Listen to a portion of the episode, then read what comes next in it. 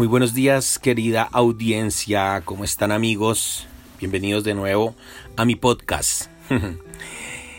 Continuamos con los 50 secretos para el éxito del señor J. Eddington.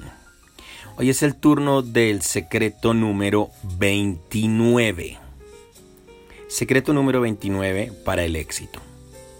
Manténgase siempre en movimiento. Quien se queda parado no sale de un mismo lugar. La persona exitosa siempre está pensando en una mejor manera de hacer las cosas. Mientras se mueve, conquista. Si se detiene, también deja de conquistar. Parece obvio decirlo, pero quien se queda parado no sale del mismo lugar. Muchos paran y culpan a Dios porque su vida está estancada. Piense bien, las piernas son mías. Yo camino, me detengo y corro cuando quiero. Dios no tiene nada que ver con eso. Si paro, no puedo culpar a Dios por no estar caminando. Una mujer graduada en Derecho intentó hacer dos veces la prueba de la Orden de Abogados de Brasil.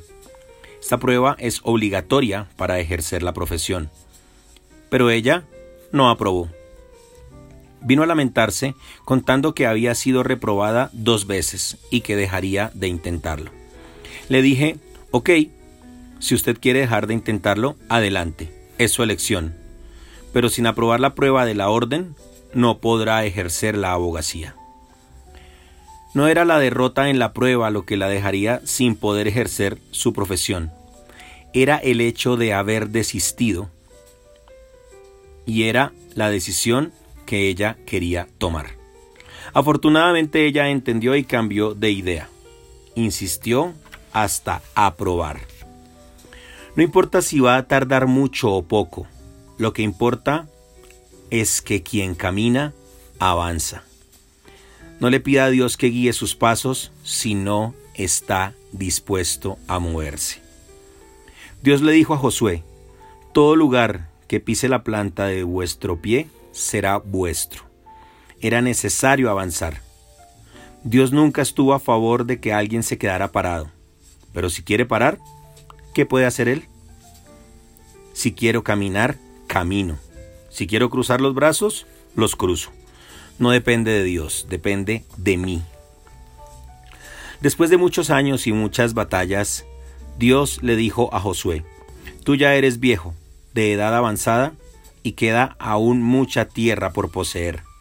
En otras palabras, Josué, estás viejo, te estás parando, pero hay muchas cosas por conquistar. Solo dependía de él, solo dependía de que él avanzara, apoyara sus plantas de los pies, enfrentara la batalla. Dios prometió que le daría la tierra que pisara, dependía de que él no se detuviera. Hasta hoy yo no he parado, porque sé que si paro, Dios pone a otro en mi lugar, porque Él no para. Y si enfrento una lucha y desánimo, cada día voy a quedarme más atrás.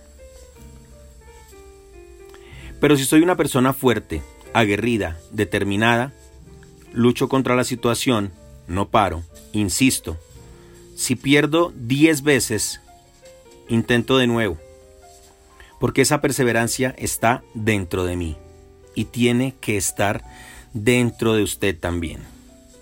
Puede ser que todas sus cosas sean viejas, puede ser que viva en una casa que se está cayendo a pedazos, puede ser que sus máquinas sean viejas, que tenga deudas muy antiguas, puede tener viejos problemas, todo puede estar viejo, pero todavía tiene mucho por conquistar. Si no se detiene, usted puede salir de esa situación. No se acomode con lo que ya sabe, con lo que ya conquistó o con lo que cree que es su límite.